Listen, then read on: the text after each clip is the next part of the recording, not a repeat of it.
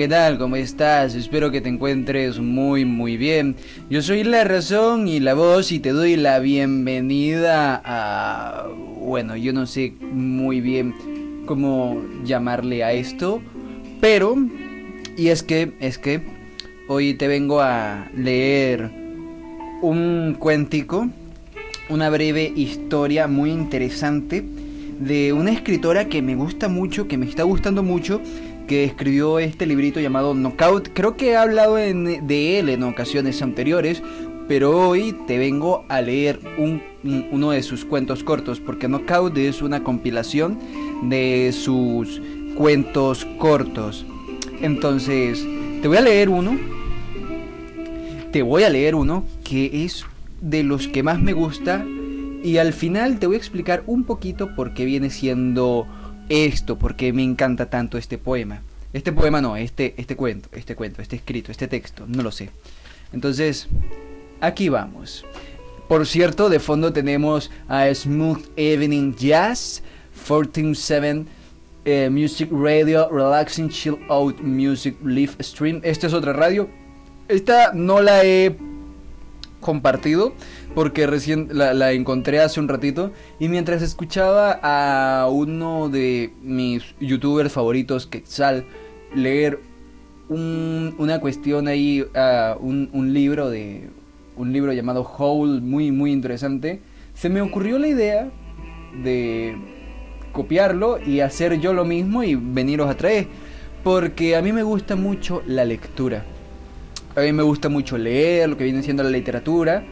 Y si escuchan automóviles detrás, lo siento. Y discúlpenme también por este modo tan cutre de, poner música de fondo así en, en, vivo. Pero a mí me gusta. Y si a ustedes no les gusta, díganmelo y yo vuelvo al viejo formato de antes. Entonces aquí vamos con Turbulencia de Gipsy Castello.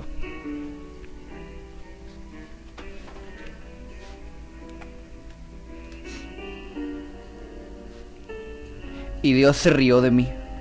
Así en mi cara, así de malandro. Me pintó rolo de paloma cuando me persigné en medio de la turbulencia. ¿Cuál es el peo? Me acordé de él, pues, así, sin asco, porque, hablando claro, en un momento de cague como este, ¿de quién más se suponía que se acuerda uno? Además, yo ya pagué mi cuota de jalabolismo religioso hace uff.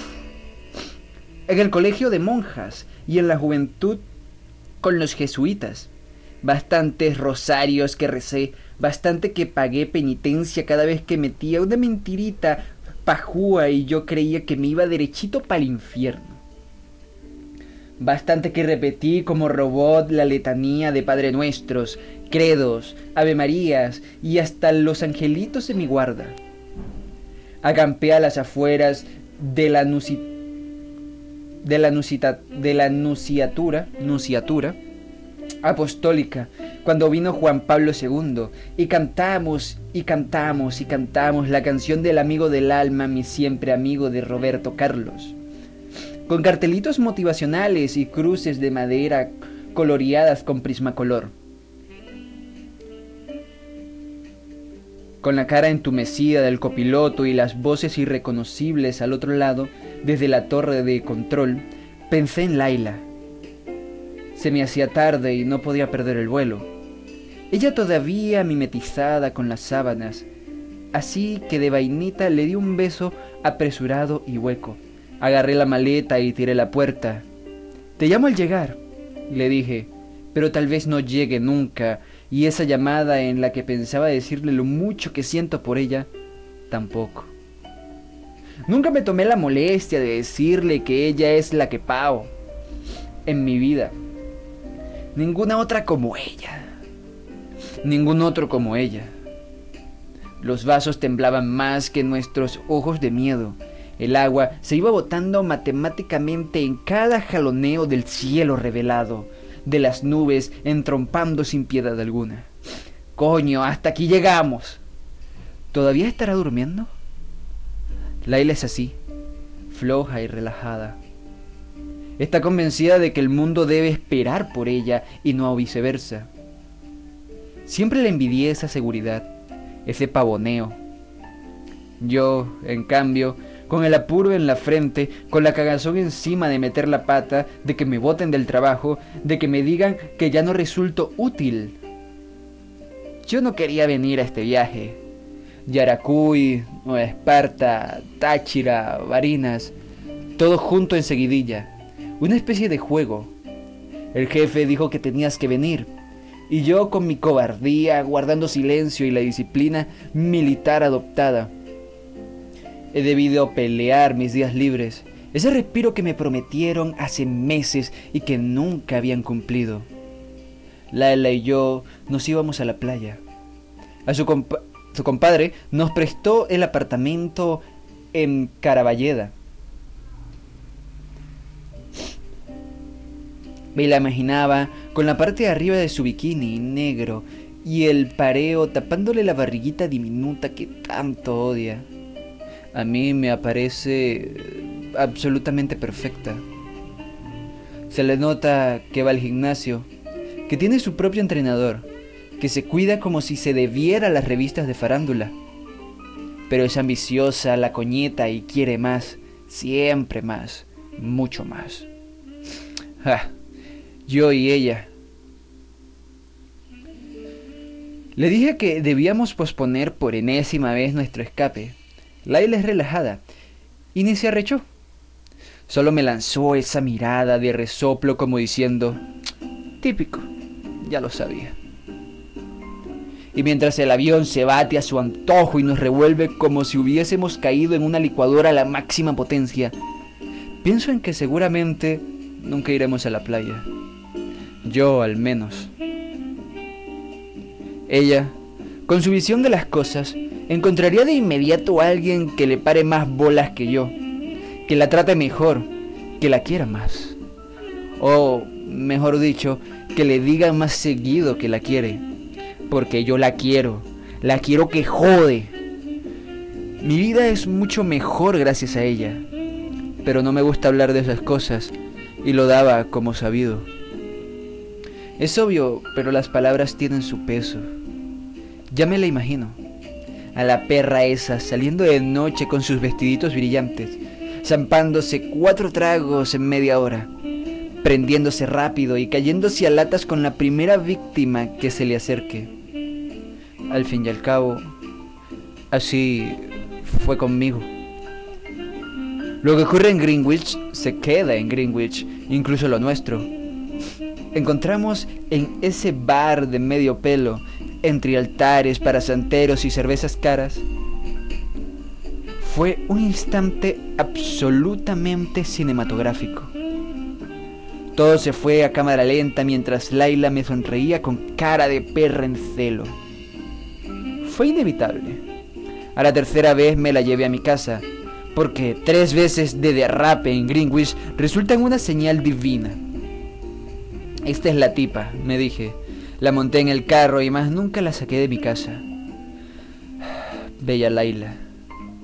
Maldito avión que no deja de moverse. El copiloto no quita la cara de cagado. Todo es un caos. Me persigno de nuevo y siento la carcajada de Dios en mi oído. Hasta los 20 fui mucho a mesa, incluso en Navidad y Año Nuevo. ¿No contará eso? Así no funcionan las cosas con Dios. No hay mérito acumulativo para el carnaval de la religión. De pana que no quiero morir. Ni hoy ni ahora. Es mucho lo que dejo pendiente. Tengo el estómago revuelto, pero aguanto, aguanto, aguanto. Que alguien caiga primero que yo. Laila se habrá despertado ya. Se ve tan bonita cuando despierta, toda despeinada y con los ojos lagañosos, con esa mirada tierna de quien aún no se ha dejado romper en pedazos por ese mundo de afuera, cruel y caótico. Por eso me gusta dejarla dormir un poco más. Me despierto temprano, hago café, preparo el desayuno, se lo llevo a la cama y la despierto con cuidado. Se asusta fácil Debo hacerlo con gentileza.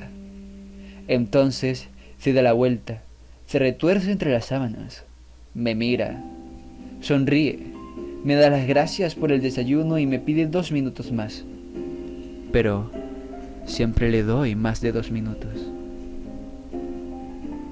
Regreso al cuarto y le digo que se hace tarde, que piensa en la cola, que ya empezaron las clases y sabe cómo se pone el tráfico, que va a llegar tarde a la universidad. Refunfuña. Se sienta en la cama, desayuna con flojera, se levanta y se mete al baño. Todas las mañanas son iguales, de lunes a viernes. Y aunque no lo había pensado, ahora me doy cuenta de los mágicas que son nuestras mañanas de lunes a viernes.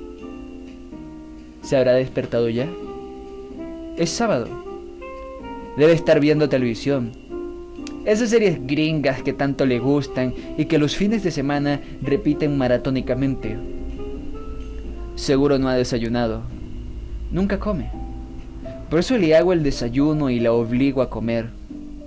No sé de dónde coño sacó esa mala maña de pasar hambre.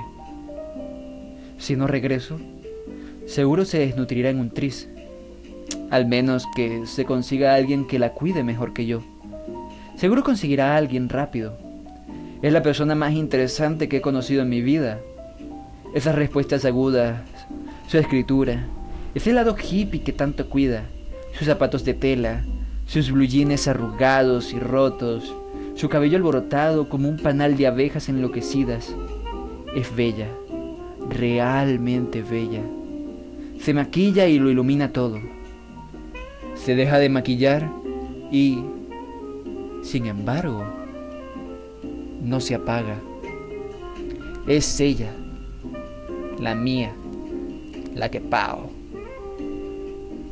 No quiero morir todavía. Quiero hacer esa llamada al aterrizar y pedirle disculpas por haberla tratado con tanta frialdad a salir hace rato. Por no haberle hecho el desayuno ni dejarle listo el café. No quiero que todo quede así. Ella es lo mejor.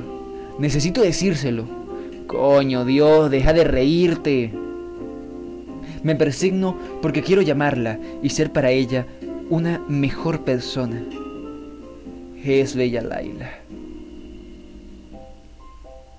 La tengo pegada a la cabeza, su carita, su carita triste cuando salgo de viaje, como si sospechara que no voy a regresar, como si presintiera mi abandono pero yo no lo abandonaría jamás. Al menos que quieras joderme hoy, Dios. Justamente hoy. En este instante, en el que el avión de mierda no deja de batirnos como huevos revueltos. Tanto y tanto para terminar así. Aquí. Hoy. Precisamente hoy. He debido haberme negado. He debido haber puesto una excusa. En realidad no quería viajar. El coño de su puta madre mi cobardía. ¿Por qué nunca aprendí a decir no? Maldita sea. Mejor no maldigo. No vaya a ser que de mala suerte, que los angelitos que me acompañan, Cordero de Dios, Tú que quitas el pecado del mundo, santificado sea tu nombre, por mi culpa, por mi culpa, por mi gran culpa, maldita sea. Se bate el avión conmigo adentro y Laila esperando mi llamada. Ella siempre me espera. El ring, ring, ring. Dame chance, Dios, dame tregua. Mi madre me dijo que, que me iría al infierno. A mi padre le supo a mierda. Jamás le importó nada de lo mío. Ni siquiera ve, ni siquiera aquella vez que llegaron a casa sin previo aviso y nos encontraron en el pleno acto. Con las manos en la masa. No era Laila. Era otra. Una X. A Laila jamás se las presenté. Cuando Laila ya todo se había ido un poquito mucho a la mierda. Y ella jamás me preguntó por mi familia. La de ella es otra cosa. Saben que el amor no se condiciona. Están claros. Hippies al fin. Que ni la piel, ni las esquinas, ni las opiniones pueden condicionar el amor. El amor es la primera persona del singular. Yo, sin género ni permiso, unisex como en las tiendas de ropa, unisex como en los carteles de las peluquerías. Laila y yo somos el amor. Eso me queda pendiente, Dios. Así que no me jodas hoy. Volver a casa. Tanto tiempo después y decirle a mi madre que el infierno no existe. Que el infierno es un empejismo. Un artificio de dominación. Si te amo y me amas, lo demás es paja. Si es él o ella o tú o yo o nosotros o vosotros o ellos, ¿qué más da? Es Laila y soy yo, agarradas de la mano y haciendo escándalo con un beso público. A veces la gente nos mira de reojo y nos da risa. Pero desde hace rato ya casi ni nos miran. Solo mi madre con su dedo omnipresente que nos condena a las llamas eternas de los infelices, de los hipócritas, de las sotanas que bajo su falda esconden tantos pecados. Si salgo de esta, Dios, patrón, patroncito, conquistador de las tres carabelas, llamo a Laila para decirle que es ella, solo ella la que pago. Y vuelvo a casa y le digo a mi madre que esto es lo que hay, que lo tome o lo deje, que le dé a Laila la oportunidad de mostrarle lo bien que me hace. Clítoris, vagina, pene o escroto dan lo mismo, senos o pelo en pecho, mientras uno sea feliz. Me dará el gusto de mandarla a la mierda con Laila amarrada a mi mano derecha, con sus pantalones rotos y sus ojitos de ciervos sin cazadores. Me daré el gusto de zamparle la puerta en la cara si no le da la gana de encontrar en esta que soy su dulce niñita de siempre, que cuando decidió crecer la decepcionó. Cachapera de mierda, me dijo. Empujones nos sacó, semidesnudas, pegando gritos delante de los vecinos. Mi padre leyendo la prensa en su sillón negro, con la tele prendida, el cigarro consumido sin fumar, fingiendo demencia, haciéndose el sordo, mirando hacia otro lado, ese lado donde todo es perfecto para la foto. Esa gran mentira que era mi vida, pero que en la fotografía parecía tan perfecta. Laila, espera mi llamada. El avión salta y los vasos terminan de caer. El primero del grupo bota el waffle y el piloto se persigna como si acaso eso sirviera. El copiloto grita y Dios se caga de la risa.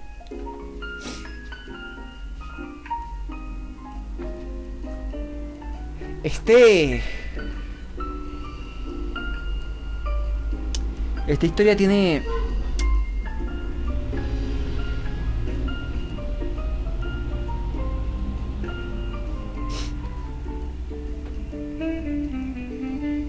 Este cuento tiene un algo que yo no sé, que me encanta, la manera en la que está escrito, en la que se desenvuelve, en la que nos presentan sus dos personajes, en la que nos van narrando esa historia pasada, la presente y la que quiere llevar a futuro el personaje que va narrando la historia. Es, no sé, es maravilloso. Es algo mágico, te, te hace de verdad sentir y vivir lo que estás leyendo. Te hace sentir empatía por este par de chicas que, bueno, que se aman y ya está. Eh, es algo muy bonito la manera en la que representan el amor, la manera en la que tratan de romper los dogmas y todo esto es algo que me encanta porque como dices, si, si tú y yo nos amamos, ¿qué importa todo lo demás? Y esto es algo que me, me, me encanta de este cuento en particular de Gipsy Castelo. Tiene muchos otros cuentos que también son muy buenos, pero, pero los otros tratan sobre, bueno, la mayoría de los que he leído que más me han disgustado tratan sobre infidelidad y cosas así. De, lo mencioné en su momento, y es que a mí, yo, yo soy alguien muy, bueno, no sé, no, no, recuerdo si lo mencioné, pero yo soy alguien muy, muy fiel, ¿sabes? Eh, yo llego al extremo de que siempre me afeito con un mismo peluquero. Y cuando voy hacia otro peluquero, me siento sucio, ¿sabes? me siento mal y le digo, oye, ¿sabes que me, no, vine, no vine a afeitarme como siempre, el día de siempre del mes porque eh, me, fui con otro peluquero. Lo siento, lo lamento, soy una asco de persona. Así soy yo, así soy yo, en serio. Eh, no lo sé, yo, soy muy así. Y como lo dije con, en el podcast con Papá Friki, eh, yo soy alguien muy... Me gusta creer que soy muy honesto, ¿vale? Yo no sé si soy realmente tan honesto como creo ser, pero me gusta creer, mentirme a mí mismo. no lo sé. No sé si me estoy mintiendo a mí mismo diciendo que, que creyendo que soy alguien muy honesto, pero de que digo las de que digo las cosas que la pienso en el momento que las pienso las digo. Y, y de eso de eso habla bastante aquí, ¿sabes? De la aceptación con uno mismo, de cómo te ve el mundo y de cómo te ves a ti mismo, del miedo al rechazo. Claro, en ese momento ya tenía, tenía miedo y pues le, iba... Tomó la determinación de, de eso, pues. Ser criada, ser, ser criado, eh, o ser criado en una familia sumamente devota, estos fanáticos extremistas, y terminar con una tendencia sexual como esta, eh, terminar siendo homosexual dentro de ese ambiente debe ser bastante duro, ¿sabes? Por el rechazo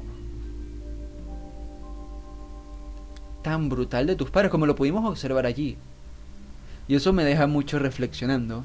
Pero bueno, como ya llevamos aquí 22 minutos, no quiero extenderme tanto, tanto, tanto. Recuerda que la radio que estás escuchando de fondo es Smooth Evening Jazz 147 Music Radio Relax Relaxing Chill Out Music Live Stream. Te la recomiendo mucho, es muy buena como podrás escuchar. De pronto subió el volumen mucho. Es muy buena como podrás estar escuchando. Y realmente muchas gracias por haber escuchado. Dime si te gusta este formato tan curiosesco que tomo, que la, música suena así como corrugada, como rústica, como... Me recuerda cuando sintonizas la estación de radio y no llega... Llega la señal, pero no llega bien del todo y se escucha como... Como, como con ruido de fondo. Ese, ese ruido... Ese... ¿Cómo se le dice? ese, no sé, yo le digo ruido eléctrico, pero eso tiene su nombre, no sé cuál es. Bueno, me gusta eso, me gusta eso, me gusta bastante eso. Siento que le da un toquecito especial, ¿sabes? Siento que le da un toquecito especial.